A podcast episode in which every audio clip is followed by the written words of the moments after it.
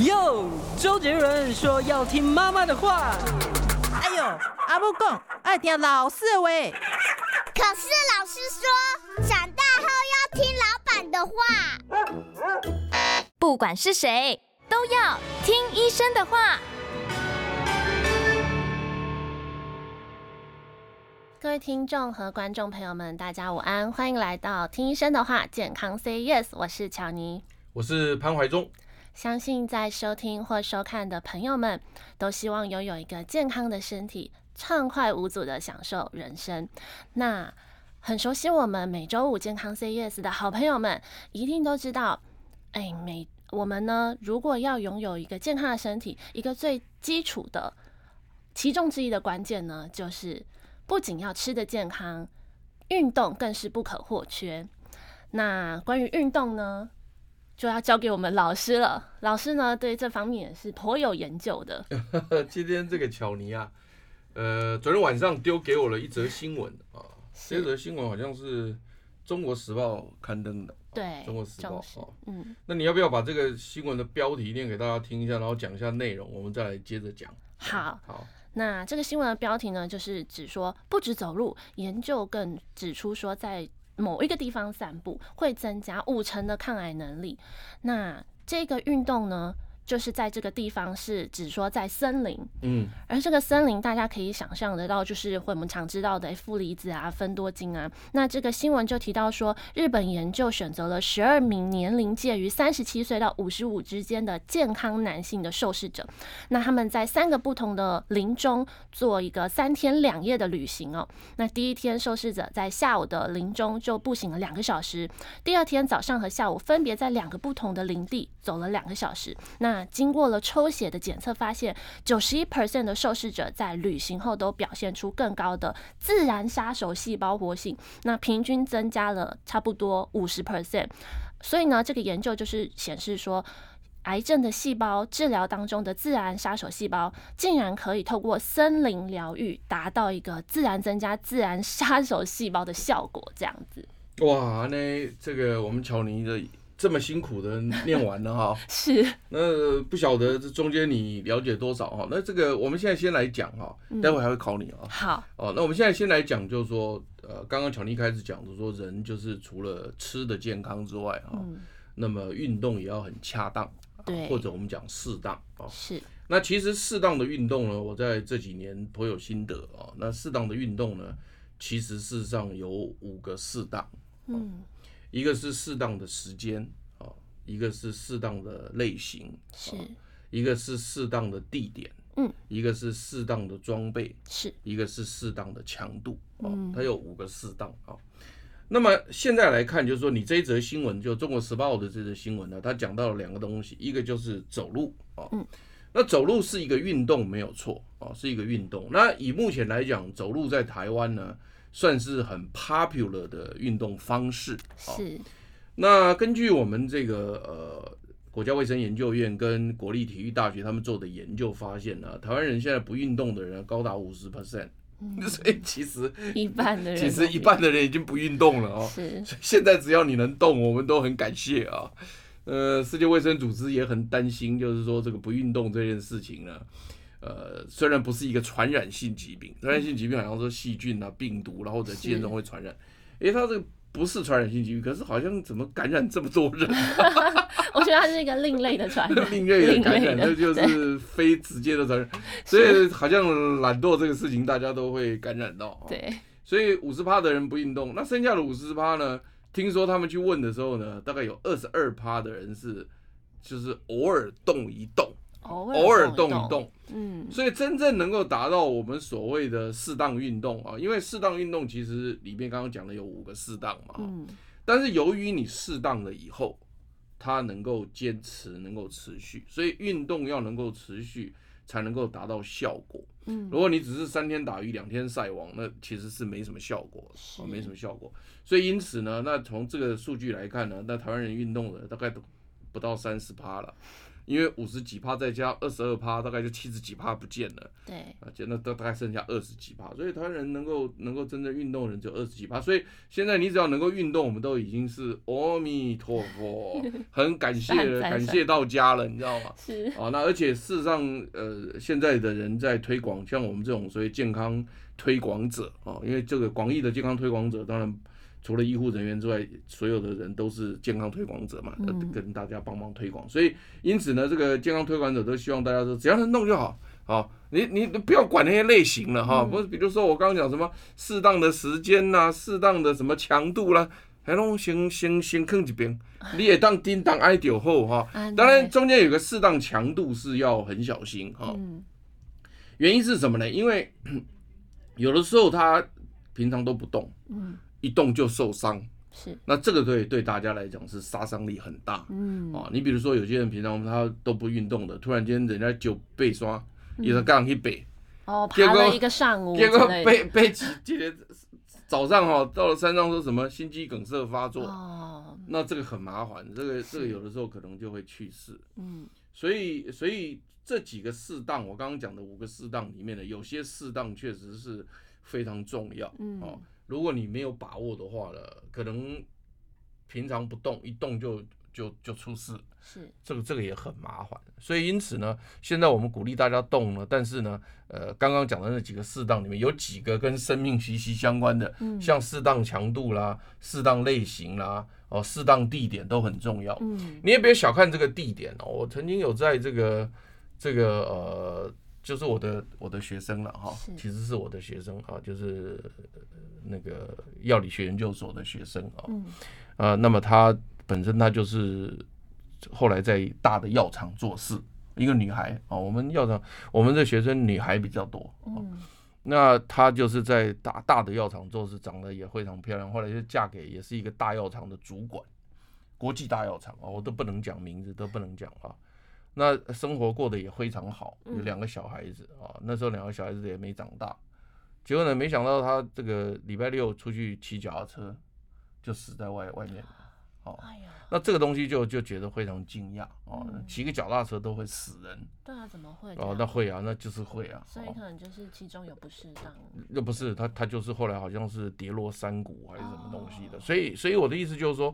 这个东西就是一个一个一个运动的时候都要非常小心，哦，非常小心。好，那没关系。那所以因此呢，这一则的《中国时报》的新闻里面就讲到了走路这个运动。好，没错。那走路这个运动呢，基本上要出事的机会比较不高了哈，因为你若是跑步啦、骑脚踏车啦，这个出事的机会比较高。是啊，或者爬山、登山什么的比较。但是台湾人，就我刚刚讲，台湾人真正有运动的不到三十趴了。偶尔有动的二十二趴，所以大概你说真正有有，你就勉勉强说你动一下，大概五十趴有在动了。是，那这五十趴里面呢，目前他们也也去研究，就是说走路的人就可能占五六十趴以上，大概接近六十趴。嗯，就走路的人非常多，用走路当做运动的人非常多。是，然后再来就是跑步，跑步的人口大概也有二三十趴，最后可能骑脚踏车还有一些，因为。台湾早期骑脚踏车很热，嗯，哦，有我曾经记得有一段时间是你脚踏车都买不到，哦，那但是现在没有了啊，现在这个热已经过去了，所以但是呢，骑脚踏车人口还是有，啊，还是有，所以因此呢，它的这个运动项目的排名，大概第一名就是走路，走路，啊，第二名大概就是这个跑步，啊，第三名大概就是骑脚踏车，那其他你看到的都非常少了。你比如说像打网球打，因为那个受限于场地，其实也不容易。因为你像我们那边的场地，每次为了场地都吵架，啊，他们就是为了要要要租这个场地啊，有时候他就有要求说你不能租那么多天，或者你不能弄那么久，大家要轮流什么的。有时候为这个事情还会吵架。是，那当然这个我们就不谈了。但是，但是你怎么算他那个场地，他你说能够有多少人去打嘛？嗯，对不对？你好嘛，就给他一组人十个人好了。你你这个时段就是拿四个人打嘛，就没了嘛。好，所以他人数还是少，比起那些散步、跑步或者骑脚的人数还是少很多。是，那没关系。那所以今天讲到就是走路这个运动。那走路这个运走路这个运动来讲呢，它是一个非常 popular 的一个运动。刚刚我也讲过啊，大概有五六十 percent 的人是在做这个走路的运动。是，那但是它的场地呢？因为刚刚我在讲说。这个运动，这个运动已经确定了，那就是类型确定。我们刚刚讲就是类型是确定了哈。那但是它还有一个所谓的地点，嗯，那这个地点呢，你今天在中国时报的这个这则新闻里面，它是选在森林，对，好，好了，那我也不我也不反对森林了哈。不过但是森林这个地点呢，确实是很难遇到。嗯，啊，因因为比如说你今天如果住在住在台北市，你要找到森林，这不太容易。嗯，啊，虽然说没有说我们台北市有很多郊区，你比如说像我住在士林区，可能有个阳明山，是，对不对？那如果你住在什么文山区，可能也有一些山。嗯，但是问题是你一般上班族要到森林去，那基本很难，因为早上你要上班，你不可能跑到森林去。嗯，所以它这个地点呢，就是可能只有例假日啊，或者放假日。我觉得有比较有可能，就没办法说，哎、对，欸、每啊，无法度，迄绝对无可能啊。所以，所以，起码就会讲，今天《中国时报》这一则新闻，就是他点出了一个运动类型叫走路，这个我们很强烈推荐，因为因为现在也比较多人做这个。是，然后再来就是他说到树林去运动，我们也不反对，但是我们没有办法说要求每个人每天都在树林里面运动，是很难。所以后来我就给那个巧妮，他昨天在问我这个事情，我就给巧妮出了个问题。是，我说那这样我们来讲一下好不好？就是说我们如果要到公园散步，几率是蛮高的。嗯，现在目前来讲，我们我们国人哦，我们台湾人在散步或走路的这个运动里面，最常做的就是公园。嗯，好，或者学校。是，好，我们当时也要求学校开放哦，给这个我们附近居民去运动。那现在学校也都呃叫做这个呃。呃，成人之美啊，也现在也都开放啊，所以因此呢，最多的是在学校、公园啊、哦等等的地方来运动。那我就问他说：好，那既然如果是这样子的话，公园也有树嘛，是对不对？那那那，那你你你现在森林也有树嘛？那你现在讲的芬多精跟负离子，在公园跟森林中间的差距是什么？嗯。那我们就进广告休息一下，待会我们再来做解答。我关心国事、家事、天下事，但更关心健康事。我是赵少康，推荐每天中午十二点在中广流行网、新闻网联播的《听医生的话》。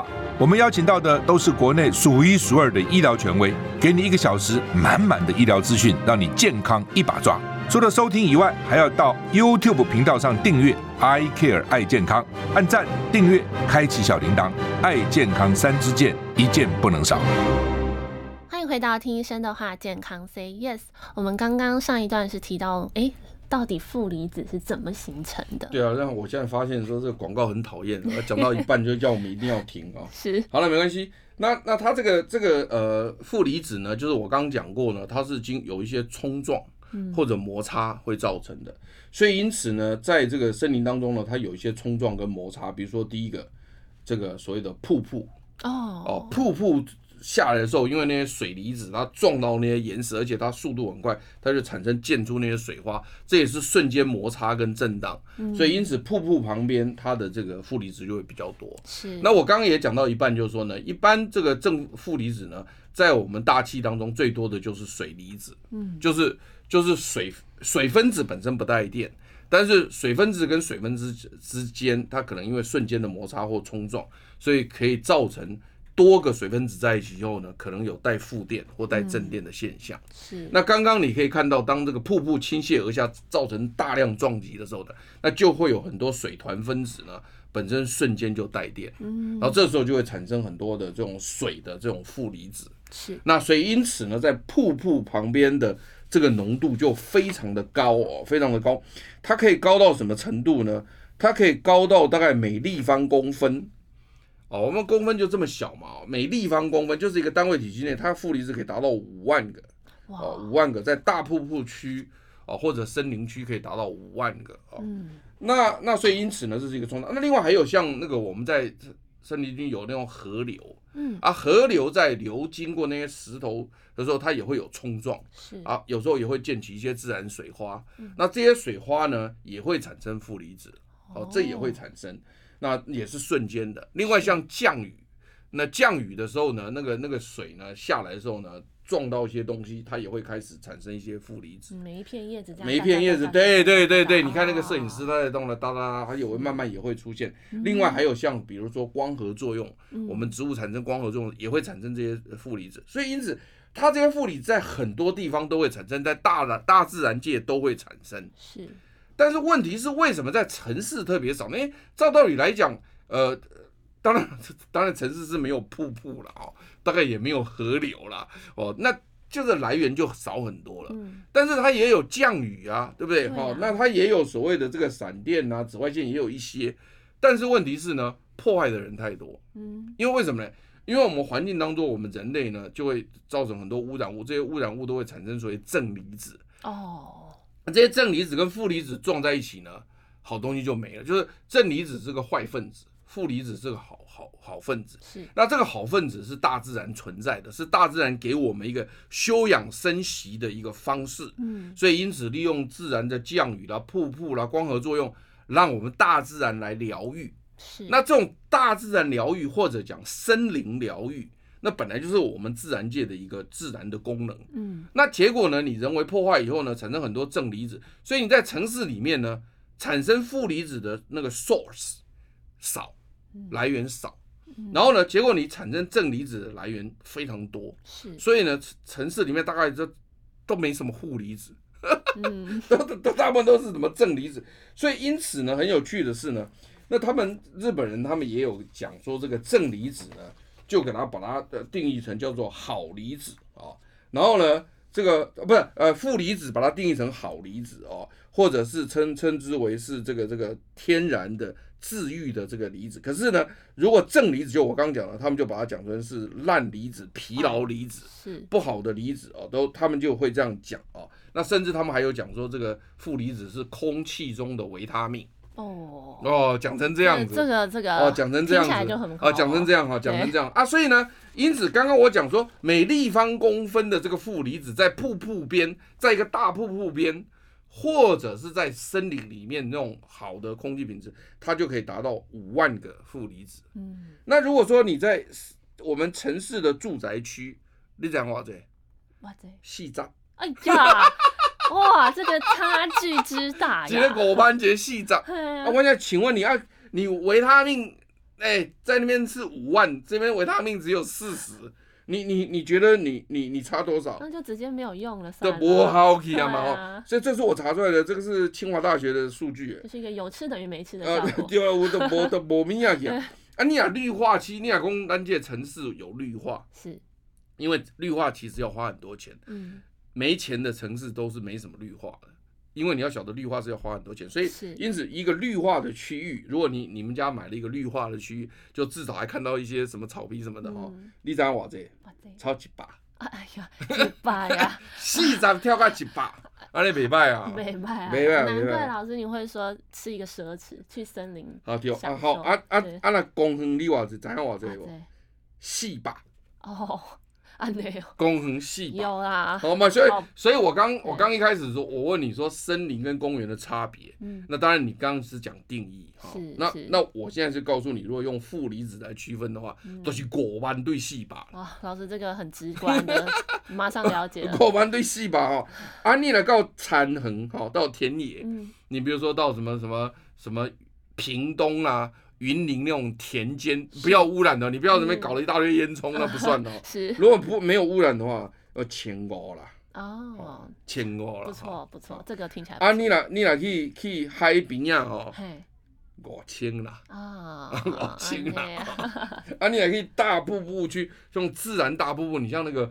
古早我们看那个武侠片，有个武功高强的人到瀑布去练功，有没有？嗯、是。然后那边气功啊，练什么跟什么打坐，天地合一这样弄 弄弄，黑狗班呐。啊、哦，所以我的意思就是说，真的是真的是差蛮多的。所以他说，如果说呢，你能够经常生活在哦，他这个这很很好去清华大学的数据，他说呢。以刚刚你看就差距很大了，那如果说我到森林当然很奢侈嘛，维他命有五万了，哦，那那现在在城市区只有四十，那你说差很多。他说你只要哦在生活环境能够维持个两千左右，你就很健康了。嗯，啊两千你话看看，两千都爱产能啊，叫两千 啊，产能啊千五啊，个千五个不够两千。我去海边啊，公园才四千，所以你那个公园来的建别墅。嘛叫细把年，嗯，所以你就是看了，你就说根本我我从这个角度来讲，就是说负离子这种所谓的空气中的维他命，元气离子、好离子，就因为被人为破坏掉。因为虽然说它有产生，是，但是它但是它产生的源头没那么多了，是啊，哦，所以那个，所以因此你会看到以前那有的人就是在那个屋子里面放一些什么，呃呃，有没有以前那个江南不是有那种叫做什么？呃，公园嘛，在家里面放公园有没有？嗯、还有什么庭院呐、啊、鱼池啦、啊、花园啊，还有小瀑布啊，哎，给减了哈，哎，给两三把负离子是有了哈。好啊，好，那我们先进广告休息一下，待会回来。我关心国事、家事、天下事，但更关心健康事。我是赵少康，推荐每天中午十二点在中广流行网、新闻网联播的《听医生的话》。我们邀请到的都是国内数一数二的医疗权威，给你一个小时满满的医疗资讯，让你健康一把抓。除了收听以外，还要到 YouTube 频道上订阅 “I Care 爱健康”，按赞、订阅、开启小铃铛，爱健康三支箭，一件不能少。欢迎回到听医生的话，健康 Say Yes。所以我想，刚刚在上一个节目时段里面呢，我们就听到，就是说，其实植物它净化空气的能力是特有的一个能力。它也不一定是说在森林里面的植物才会，在你们家里面的盆栽植物也会，是，所以因此才有，呃，当时我们做健康节目的时候就有一集，就是在，呃，在那个室内如何养殖这些盆栽植物，然后让你你们家的空气能够更清净。那像刚刚加拿大的科学家竟然能够把那个肝脏细胞，那他当时拿的肝脏细胞是兔子的肝脏细胞，那没关系，兔子肝脏细胞也也是解毒的。那他的把一些基因转植到黄金葛身上，所以就变成这个黄金葛的这个盆栽，除了有黄金葛本身植物净化空气的能力之外，同时还有呃兔子肝脏的那个肝脏酵素可以帮忙分解这些所谓的有毒的空气中的物质。嗯，然后他那那他们为了要确认说这盆黄金葛跟那一盆黄金葛不一样。所以他们是有用一个荧光展示，所以就是说你只要用荧光灯一照，那个灯一亮，那那一盆就是有有有肝脏细胞的哦，好酷，就很酷啊，真的是很酷。就我那时候讲这个东西说，其实有时候科学哦，看久了以后你会很快乐的原因就是说。人类进步实在是很快，没错。那所以因此呢，我们再回过头来来讲，今天《中国时报》这则新闻，就是说他建议说走路在森林里面走。那森林里面有三个好处，那其中一个空气清净。那我问你为什么会空气清净？刚刚我解释是非常清楚，因为树叶本身它本身就会吸附这些粉尘啊什么的，然后另外呢，它就会帮忙分解里面的这些坏的物质，所以空气当中那因为。其实我们真正环境里面制造脏乱的那些人，就是人类。嗯，是啊。所以你你你你空气脏哈，你你你就注意去看空气哪里最脏？城市，没错。城市比乡村脏。为什么城市比乡村脏？因为城市有人，是人聚集的地方就是脏，然后包含着我们哎、欸、使用了很多机器啊，对，啊、那也是人在使用。对，你不管是使用机车，你不用使用汽车嘛是狼啊，哦，你使用电线电脑，黑嘛是狼啊，对，对不对？啊，你煮饭煮菜煎鱼啊。炸肉哦，黑马喜糖啊，所以我就跟你讲说，为什么说今天你到了森林去游，因为你刚刚有一个定义嘛。嗯当然，如果回想刚刚你的定义，就是在整整多大的面积里面覆盖率有多少？我说，所以人机少的时候，它污染就降低。那如果是又在植绿色植物的不断的这样清净的过程当中，嗯如果没有人再去污染的话，污污染的人少是，然后呢，清净的人多，你认为空气好不好？当然，特别是这样的，你你这些城市来的，是污染的人做这些嘛？哦，你光台北市两百六十万，就这么多人在污染，嗯，你树有几棵？我请问你，那那没几棵啊？对啊，对。可是你到森林去，你可能树是台北市市中心的，比如说几十倍、几百倍，嗯，可是人可能又少了什么一百倍、两百倍、三百倍都有，搞不好上千倍都有。是，所以那空气就当然好了嘛。所以你会觉得很奇怪的是。你只要早上起来，你在森林里面走，你就说，哦，他在空气那家伙特别的清新。你你根本你根本就你根本就不用去找人来测，你就觉得是他的好的不得了。对，那就是表示这个污染源少，亲近人多，这个一定是这样。然后再加上我们树木本身有光合作用，嗯，所以你你想想看哦，像我们那个呃，比如说世贸展览的时候，以前早期我们不知道叫做那个病态什么病态什么。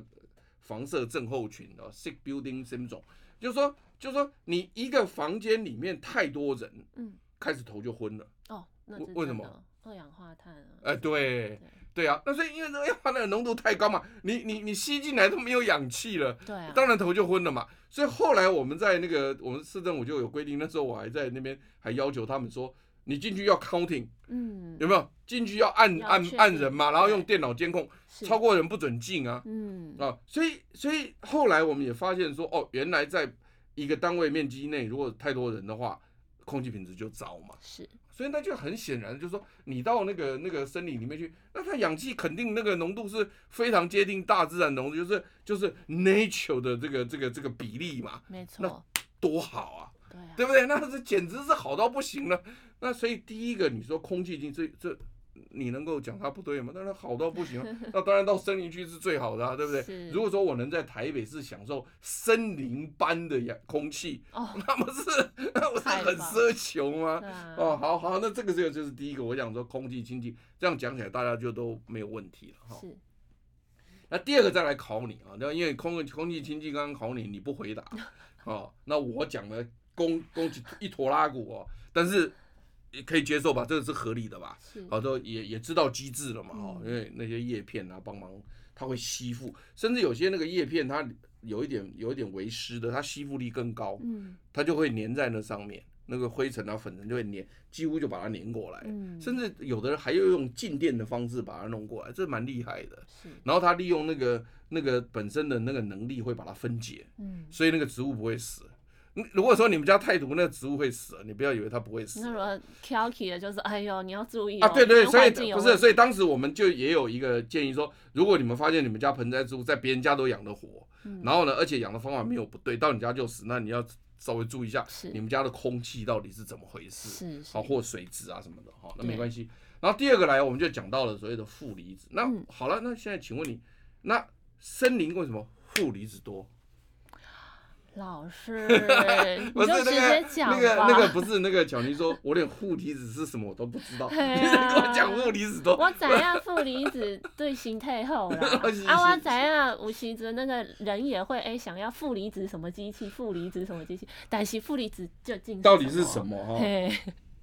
基本上哦，我们任何一个东西呢都不会带电哦，因为除非你是说今天你通电，那才有离子嘛哈。如果你是正常在我们的环境当中，它基本上都是不带电。嗯。但是问题是你也会发现说，哎，明明我们应不应该带电？为什么有时候我们会带电？然后比如说我举个例来讲，你现在以前小时候常玩的，你那个毛衣，两件毛衣拉在一起一拉，啪，就出来了。好，所以因此呢，它其实是摩擦。嗯。就是说呢，这个不带电。这个也不带电，正常是这样。是这两个一摩擦呢，不小心呢，他给人家磨多一点过去，他磨少一点过去，就造成瞬间不平衡。嗯、所以因此呢，有的就带电，有的就不带电，就会有瞬间不平衡。所以你显然就较小的说，这可能要有一些冲撞或摩擦，或者有一些东西的变化，才才会有这个所谓的带电的这个现象。嗯，那因为我们呃在整个环境当中哈、哦。那么它带电的分子，待待会我再讲了。好，我们先休息一下，进广告，待会回来。我关心国事、家事、天下事，但更关心健康事。我是赵少康，推荐每天中午十二点在中广流行网、新闻网联播的《听医生的话》。我们邀请到的都是国内数一数二的医疗权威，给你一个小时满满的医疗资讯，让你健康一把抓。除了收听以外，还要到 YouTube 频道上订阅 I Care 爱健康，按赞、订阅、开启小铃铛，爱健康三支箭，一件不能少。欢迎回到听医生的话，健康 Say Yes。老师，你刚刚对我刚刚就抛了一个题目，那我想这个题目刚刚呃，我们收音机前面的听众朋友可能也在脑力激荡啊，大家都想一想，就是说我们平常当然我们很鼓励你们到森林里面去散步。那这个也是我们讲的，这是就是在繁华人间啊，是在这个所谓的在打拼的年代里面呢，也是一个奢侈的享受了哈。那我当然非常的鼓励啊，如果我如果我每天都能在森林散步的话，那我肯定是一个退休的一个有钱人，对不对啊？因为我不用工作就有钱吃饭，是，对不对？那我都能在森林里面散步，你说这日子好不好过？好过啊。那我眼睛醒来就看到阳光洒在森林当中，然后那个那个那个阳光飘逸着。然后就闻了这个芬多精跟负离子，哦、那我肯定是，我肯定是很健康。所以为什么当时早期发现长寿的人都是在这种所谓的这种郊区、空气清新的地方？哈，好了，没关系，那你赶快回答听众朋友，就是说，那如果我在这个公园里面散步，跟在森森林里面散步差距在差距在哪里？哎呀，那。就是呢，不外乎真的是还是在于树木的差距啦。嗯、那老师其实昨天就问我说：“哎、欸，那到底几棵树才算是森林啊？” 然后我就哇，这一题好，老师我去好好的研究研究一下。那真的，你说如果是以这个标题几棵树？那还真是找不到，但是呢，就是以森林作为定义的话，是台湾是有依据联合国的粮农组织 FAO，它每五年有定期发布的一个森全球森林资源评估报告，那它就有为森林定义，它是说是没有说几棵啦，可是它是以面积大于零点五公顷，树高于五公尺以上，那它的树冠的覆盖率是十 percent 以上，那或者是说它原原生育地的林木成熟之后，也符合前面说到的这个条件。那说到了这个面积大于零点五公顷，大家可能、嗯、想象是怎么样？那其实呢，我们的那个台北一些像大安森林公园就是二十六公顷，那象山公园的话就是四点二公顷，就是以这样子来做举例。但是呢，其实这个定义里面还有提到说，写说但不包括主要为。工农作与都市使用之土地，所以他是提到是说，所以如果是像诶、我们归于农业生产的果树林，或者是都市的一些公园园地，其实就算符合面积零点五公顷，树高于五公尺，其实也。不符合前面森林的定义。对，因为其实大安森林公园我去过哦，大安森林公园其实树木不，你进去你绝对不认为它是个森林，你知道吗？是。虽然没有错，它有些区块树木比较多，嗯，但有些区块也几乎没什么树，你知道吗？嗯。你去过没有？有，就是哎，也是有一些漫步于草坪之中。对，有些，但是 有些地方可能没什么树，还是很热，所以我认为大安森林公园可能我不认为它叫森林啊。如果以你刚刚这个 FAO 的这个定义，应该是没有。不过。你刚刚一讲出这个梁龙组织，我们大家就肃然起敬。是？所以你这个主持节目如果经常能够引用这种数据的话，我们就觉得你很专业。哦，是是是。那那好，那简单来讲了哈，就是说我们首先来讲，就是说在到底在这个地点，我们刚刚讲说。走路这个运动类型已经确定了，那这个走路这个运动类型是比较安全的。嗯，我们已经强调过了，可能比跑步、比脚踏车来的更安全的多，受伤的情况也会比较少。但并不表示走路不会受伤。那因为今天我们不是在讲走路这件事情，所以我没有办法再深入。光走路我们也可以讲好几个小时。嗯，那没有关系。那现在来完了，就是说那地点，那地点现在我刚刚也讲过，最常用的就是学校，然后公园。然后再来，森林当然是可遇而不可求，那我们当然很鼓励。好了，那现在问题来就是说，那到森林去这个地点，到底比公园、比这个学校啊好在哪里？嗯，所以他就提出，当然这个《中国时报》这则新闻他就提出三点啊。他第一点呢，空气清新，好；第二点呢，他说是负离子多；第三个，他说是分多精多。好。那我们今天就这三点来谈，就是说呢，好，你既然宫哦，到森林去的这个地点是比较好的，我们也是可遇而不可求的。那你今天提出这三点，它的理论在哪里？就是说，为什么我到森林空气清新？是为什么我到森林负离子多？为什么分多精啊？分多精是什么？负离子是什么？来，第一个我先考你，为什么森林里空气清新？为什么？为什么呢？对啊。首先，我就先问你这一招啊，老师，这个就交给你比较专业来回答吧。其实啊，其实我们在写那个健康书籍的时候，而且在做健康节目的时候，曾经也做过一集非常重要的，就是你们家里面如果能养一些盆栽，哈，那空气就会净化。嗯，那这个盆栽事实上，他们现在目前净化的时候，因为我们现在目前空气污染实在太严重，包括所谓的粉尘啊，包括所谓的什么什么那种什么叫做。PM 二点五啦，是。这种这种这种很小的这种微粒啦，然后另外还有像很多那种所谓的电线，就是你们现在看到在在房间里面这些电线预热挥发的那些化学物质，嗯，还有甚至像什么戴奥辛啊，那听到你都会怕的那些东西，其实充斥在整个环境当中。是，那我们现在这个植物呢，因为这个植物有叶片，那叶片上面呢，它其实植物是在呼吸的，所以你会发现说，当你有植物的时候呢，如果你们家粉尘多，你会发现说，你的那个植物的叶片上面都是粉尘，通通都是灰尘。所以有的时候我们在照顾植物的时候，有时候你还要去帮它把那个叶片的那些粉尘把它弄掉、擦掉等等的啊啊。所以因此呢，有非常多我们当时在做健康节目的时候，就不同的盆栽植物是净化空气的功能是不一样，甚至有的有的净化空气的功能更好。嗯，那我曾经还写过一篇文章呢，更厉害的是在加拿大，加拿大他知道说那个我们室内盆栽像黄金葛啦什么这些东西，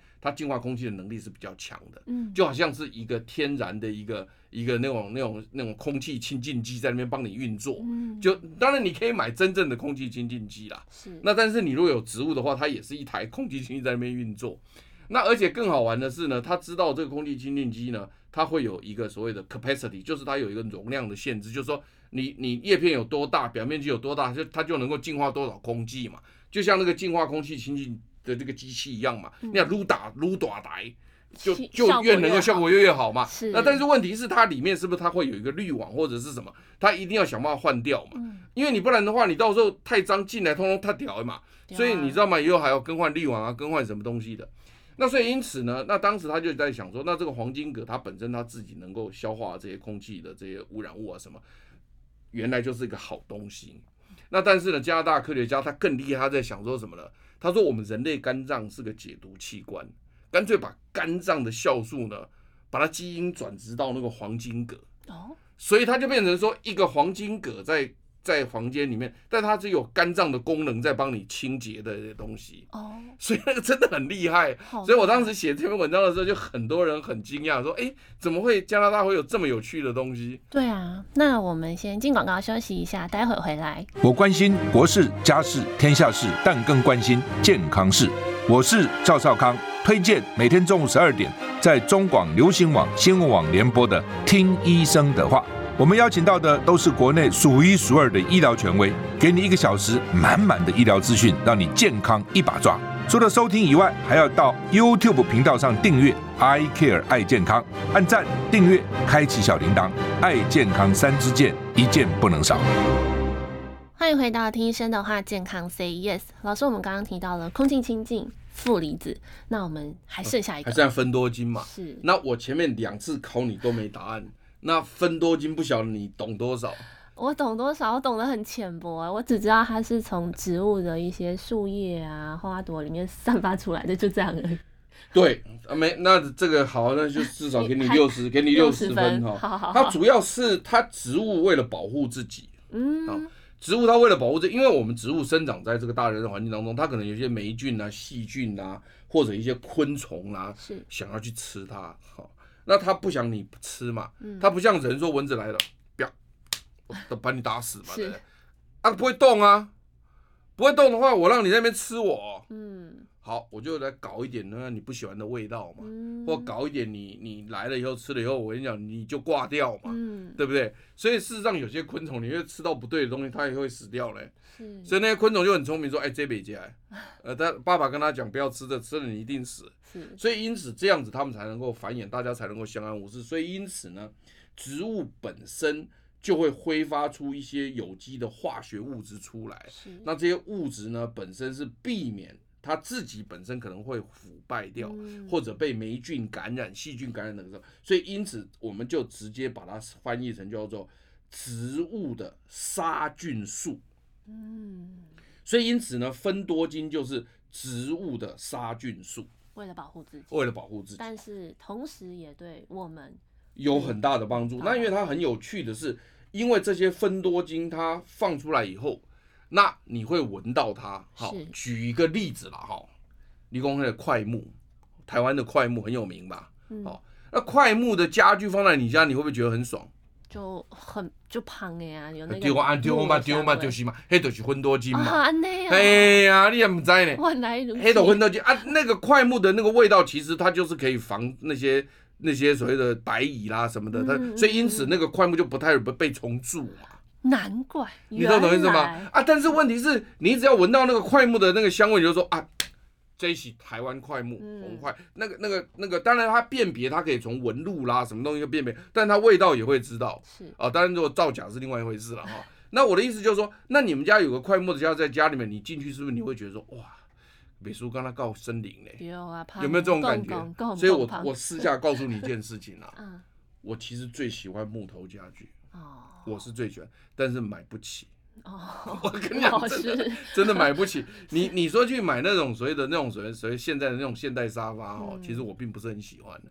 但是我快木的家具买不起。我曾经，我曾经有一次，我跟我太太讲说，那时候我们俩刚结婚，然后我我就讲，我跟她讲说，我们以后的目标是，就是家里面全部都用木头的家具，是，到现在没有实现。你不要，你不要说这个没实现。我记得我当时跟他在刚结婚的时候，另外一个目标也没实现。什么是目标？就是我们家的餐盘都是同一种花色的。所以现在还是到现在问题是五花八门。那个我我巧妮，我请问你，你们家的餐盘有办法同一色吗？没办法，五花八门啊。所以五花八门，对不对？你知道那要多有钱才有办法做到吗？是啊，真的很困难，你知道吗？所以我跟你讲，我我今天讲这个真的是经验谈呐。我我我跟你讲，我掏心掏肺跟你讲，我说你今天你你巧妮，你以后结婚，你跟你的先生说啊，我们有个目标，说等到我们又老的时候，我们家的餐盘都是同一个颜色。我告诉你，你不见得做得到。是，真的。那你比如说好了，我们家的家具全部都是木头的，我到现在也做不到啊。是，为什么呢？当然难看嘛。嘿呀嘿呀。哎哎买早起无钱买迄个，即马个会当用，嗯，唔卡咩蛋，对，对不对？对。哎，看到迄个新的迄哇，过了十万，过了十万的话买不落去。对啊。你都卖讲啊。有时候不是没没得花，而是卖卖卖卖，我我是没得花，你是不想花。哦啦，老师班的 呀。所以所以那所以因此呢。这个芬多金，它其实在不同的树种、不同的季节、嗯、不同的环境，它有不同的成分。是你比如说，以目前我手上的资料，他说的，